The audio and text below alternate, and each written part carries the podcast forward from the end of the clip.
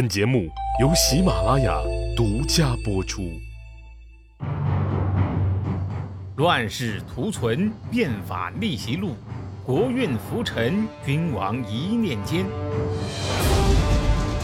看两千五百年前的战国乱世，各国如何解锁强国路。当然了，我们呢也要看到。法家的法治和我们现代意义上的法治呀是两回事儿，有本质的不同。法家的法治啊，说白了是把君主的意志法律化，是法律化的人治。法律呢是维护统治的手段，哎，法治的对象啊是普通的民众。而现代意义的法治呢，法律是全体公民的意志，法律啊是监督政府公权力。维护社会正常运行的手段，法治的对象主要是政府的执政行为。如果是现代法治啊，这商鞅的“御民六术”根本就不可能成为国策嘛，对吧？商鞅变法另一层进步的意义就是废除特权，取消特工。我们知道啊，当年这个清朝满人呢建立了大清政权以后呢。为了感谢八旗子弟为这个打江山立下的汗马功劳，建立了旗人不当差不纳粮，世代由政府奉养的一套特工制度。结果呢，没出几十年，横扫天下的满洲铁骑啊，就堕落成了斗鸡走狗、声色犬马的人渣团伙。秦国呀，那个时候也一样，社会各阶层的流动啊，几乎是完全限死了的，奴隶。平民、贵族的身份呐，都是世袭，只有极少数精英啊，可以由君主特赐。像普通的商人啊、地主啊，哎，你财富再多，也只能算是个暴发户啊，身份呢，仍然是在社会最底层。商鞅呢，则废除爵位世袭，你除非是嫡长子啊，其他所有的官二代、皇三代啊，必须自己下田种地养活自己。你不管是原来的贵族子弟还是平民奴隶，要想改变命运、提高自己的社会地位，只有两个途径：你要么成为种粮大户，被政府啊树立为劳动模范，可以赐爵；要么就是上战场砍敌人的脑袋，用军功换爵位。这种用平等替代特权的政策呀，是非常能够激发下层的劳动人民的积极性的。商鞅变法进步的意义之三呢，就是统一度量衡。那个时候啊，不要说各国之间度量衡不一样，你就是一国之内啊，度量衡也很混乱。一丈一尺是多长，一斗一壶是多少，一两一斤是多重，哎，乱的不得了。你这样的话呀，清算田亩。官府征税、民间交易，你都得要专业的注册会计师给你核算才行啊。但是统一了以后呀，各种纠纷就没了，交易的效率也上来了，省了很多麻烦，这个整个社会的这个效率啊就快了。商鞅变法呀，还有一个进步的意义，就是改革行政制度，由原来的分封制改成了郡县制，从中央。到地方，哎，君主管理起来如臂使指，轻松多了。原来呢，分封制是各自为政，军权不出国都。哎，到了底下封地啊，就不好使。郡县制设立之后呢，地方官都是中央任命，自然都得听中央的话，否则呀，拿下。当然了，这个是不是一定是进步啊？那也要一分为二的看。如果拿现在来比较，原来的分封制啊，有点像现在的联邦制啊，一定会导致国家的战乱吗？哦，我看现在不少国家搞联邦也挺不错呀，中央主管国防和外交，不插手地方事务，发展的也挺好。至于战乱嘛，那核心不是联邦制的本身的，而是什么？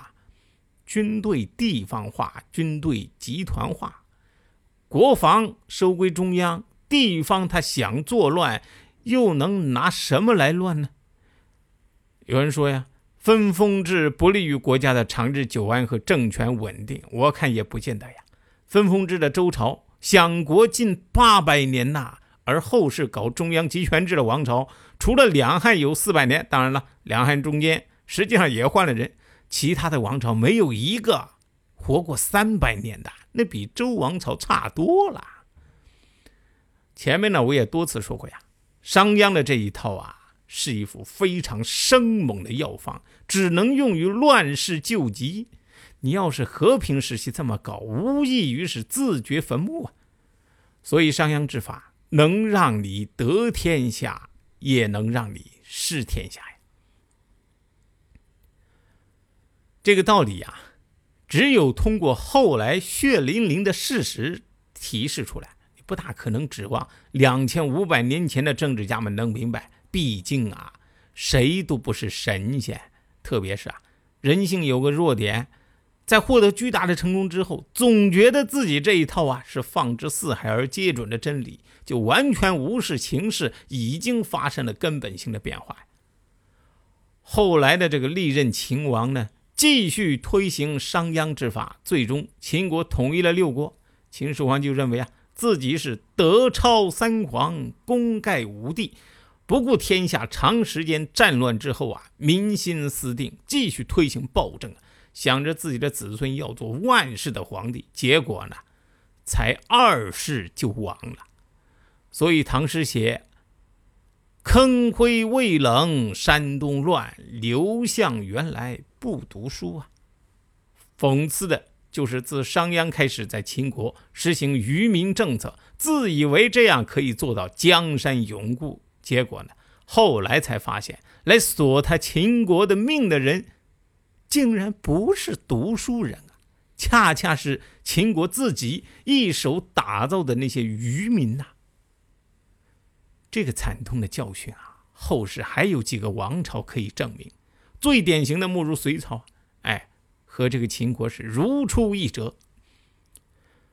反之呢，如果秦始皇在统一天下之后，赶紧废除商鞅的苛法，宽徭薄赋，与民休息，还民自由。秦朝的命运啊，完全可以是另外一幅景象。这一论点呢，也可以后世的很多王朝可以证明。你比如说呀，紧随秦朝之后的汉朝，能够享有四百年的长寿啊，在很大程度上是因为他吸取了秦王的教训，特别是吸取了秦朝的。罔逆而行虐的教训？高祖刘邦一上台就与民休息，到了文帝、景帝，多次进行司法改革，就是放宽刑罚，还民自由，倡导无为而治，这才有了后来的文景之治啊。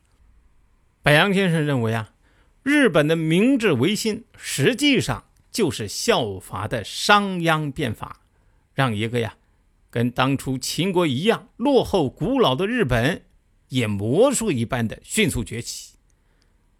哎，从这个柏杨先生的这个观点，你就可以看出来，日本的明治维新以后迅速走上了军国主义道路。那当年商鞅变法实质是什么呀？其实就是两千五百年前的军国主义呀。但是柏杨先生他没有说的是，日本通过明治维新呢。确实崛起了，崛起之后呢，刹不住车，全体国民被滋长的军国主义绑架，走上了扩张之路。而随着一次次扩张，贪欲和野心也更加膨胀，最终得到的又是什么呢？举国一片焦土而已呀。所以你说说呀，用血腥的代价铺就的大国崛起之路，所为何来呀？就是为了最后那一片焦土吗？啊，头上挨两个原子弹，东京大轰炸，把整个东京城炸成了一片焦土。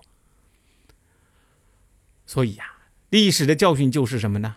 和平时期，任何变法呀，一定要以改善民生、增加人民的福祉为根本取向，这才是长治久安之道啊。商鞅之法呢，你战乱时代要慎用少用。一定要用，那也得把握好时机、程度、疗效。和平时代呀，则是绝不可用，否则呀，大概率会把国家引向灾难。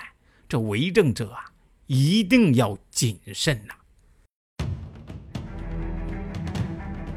谁按下了礼崩乐坏的启动键？哪些小弟逆袭成带头大哥？哪些大哥被带进了坑？又有多少君王魂断强国路？西哥从《资治通鉴》《战国策》《史记》中筛出战国大事件，为您剖析国运密码，轻松厘清战国乱史。